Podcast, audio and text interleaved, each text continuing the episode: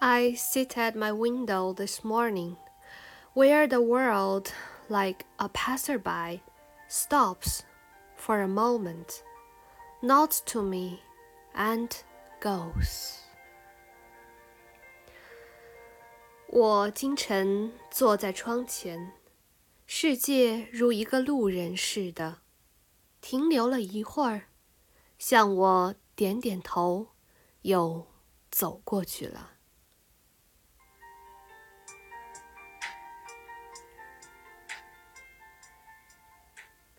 第十六篇，作者泰戈尔。